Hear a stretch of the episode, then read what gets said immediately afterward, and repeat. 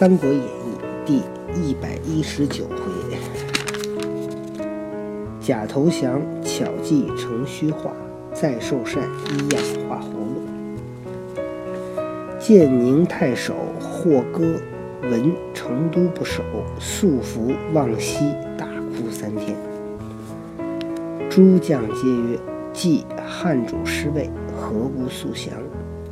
哥泣谓曰：“道路隔绝，未知吾主安危若何？若魏主以礼待之，则举城而降，未为晚矣。万一危辱吾主，则主辱臣死，何可降乎？”众然其言，乃使人到洛阳探听后主消息去了。建宁太守霍哥。听说成都投降了，往西大哭三日。那他往西的话，他应该在成都的哪儿？东。对了，底下这个部下就问说：“汉朝皇帝都投降了，你也投降吧？”霍哥说：“咱们道太远，也不知道我们的主上安危如何。如果魏主对他比较好，咱们就投降了，也不晚。万一要是……”我们的主那个皇帝受了受了凌辱，那主上受辱，臣下就是去死，那我们就不会投降。所以大家同意他的那个说法，就派人到洛阳去打探消息。却说，且说后主至洛阳时，司马昭已自回朝。昭则后主曰：“公荒淫无道，废贤失政，礼仪诸路。”司马昭说：“说你荒淫无道，呃，不好好做皇帝，应该被杀头。”后主面如土色，不知所为。文武皆奏曰：“蜀主既失国计，幸早归降，宜赦之。”还饶了他吧。他虽然说。这个当皇帝当的不好，但他也投降了。昭乃封禅为安乐公，赐住宅，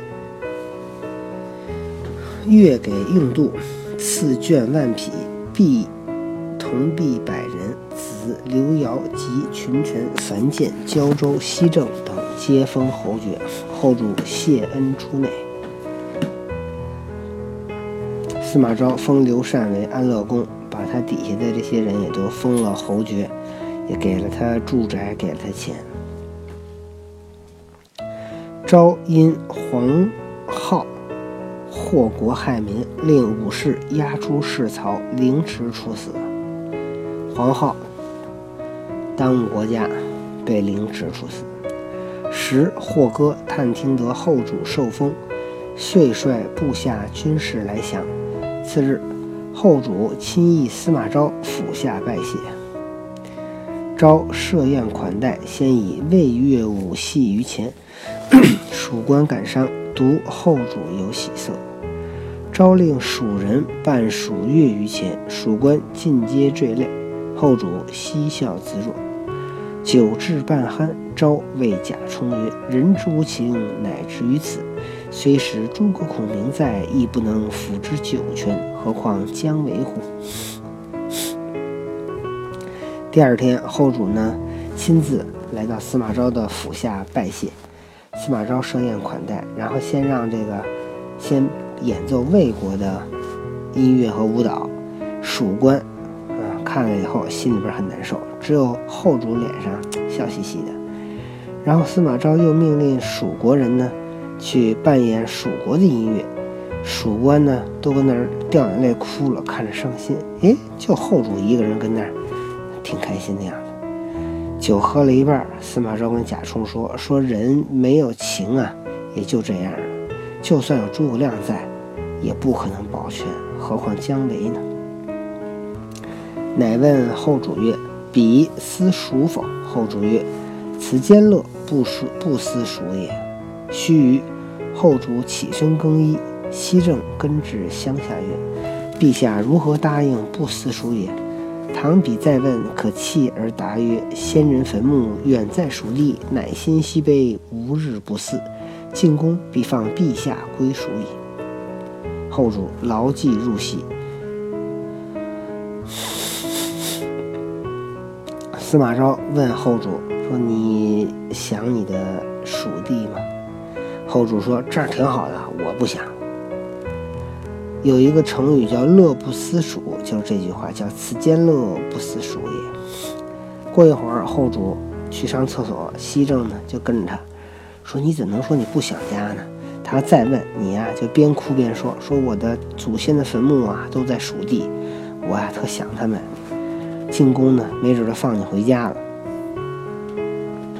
后主记听住了，听记记住了。他得他想回家呀。九江微醉，他还在缺心眼呗。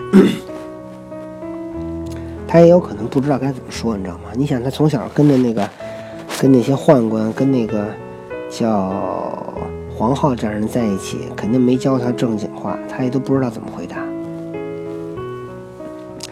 九江微醉，朝又问曰：“彼思孰否？”后主如西正之言以对，欲哭无泪，遂闭其目。昭曰：“何乃似西正语也？”后主开目惊视曰：“诚如遵命。”昭及左右皆笑之。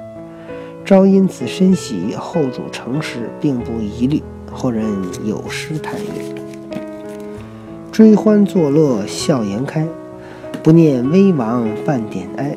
快乐异乡忘故国，方知后主是庸才。”酒喝得有点快醉了，司马昭又问后主说：“哎，你还想蜀地吗？”后主就照着西正说的话，就回答他：“想哭呢，又没眼泪，把眼睛闭上了。”司马昭说：“这话像是西正说的。”司马昭就说：“想的这话怎么像西正说的？”对。然后来后主说：“哎呀，妈妈呀，你怎么知道的？” 对，哎呀，真行哎，真是你翻译的这样。然后司马昭一听，跟左右就笑了，说：“嘿，这后主那缺心眼儿啊！”却说朝中大臣因昭收川有功，遂尊之为王，表奏魏主曹奂。时奂名为天子，实不能主张，政皆由司马氏，不敢不从，遂封司进宫司马昭为晋王，弑父司马懿为宣王。兄司马师为景王，昭妻乃王肃之女，生二子，长曰司马炎，人物魁伟，立发垂地，两手过膝，聪明英武，胆量过人，赐曰司马攸。生了个长臂猿呢。情性温和，恭俭孝悌，昭甚爱之。因司马师无子，嗣攸以继其后。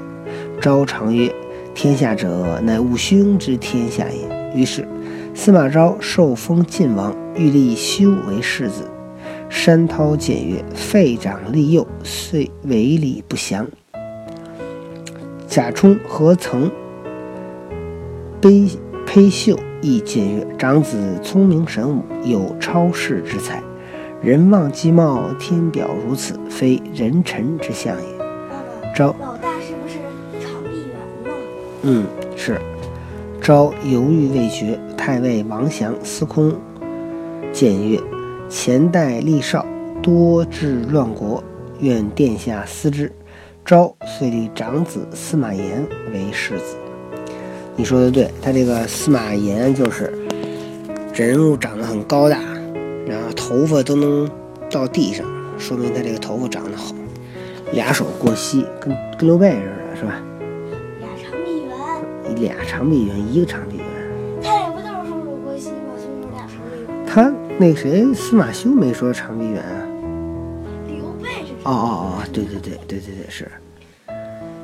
大臣奏称，当年襄武县天降一人，身长二丈余，脚迹长三尺二寸，白发苍然，着黄单衣，裹黄巾。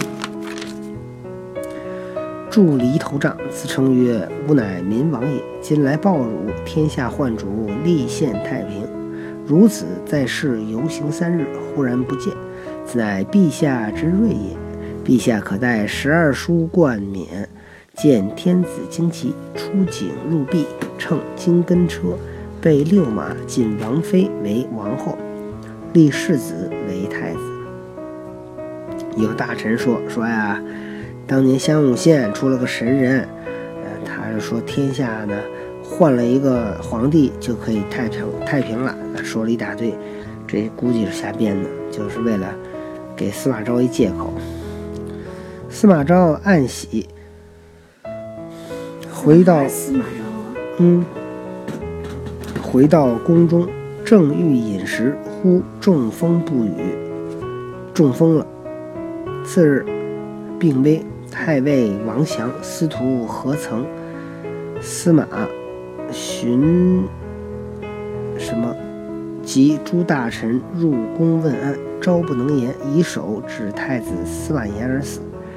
是八月辛卯日也。何曾曰：“天下大事皆在晋王，可立太子为晋王，然后祭葬。”是日，司马炎继继晋王位，封何曾为晋丞相，司马望为司徒，石苞为骠骑将军，陈谦为车骑将军，世父为文王。果然，哎，给他那父亲给了谥号叫文王。他的父亲要是文王，那他可就是武王了；要是周文王的话，那周武王可就要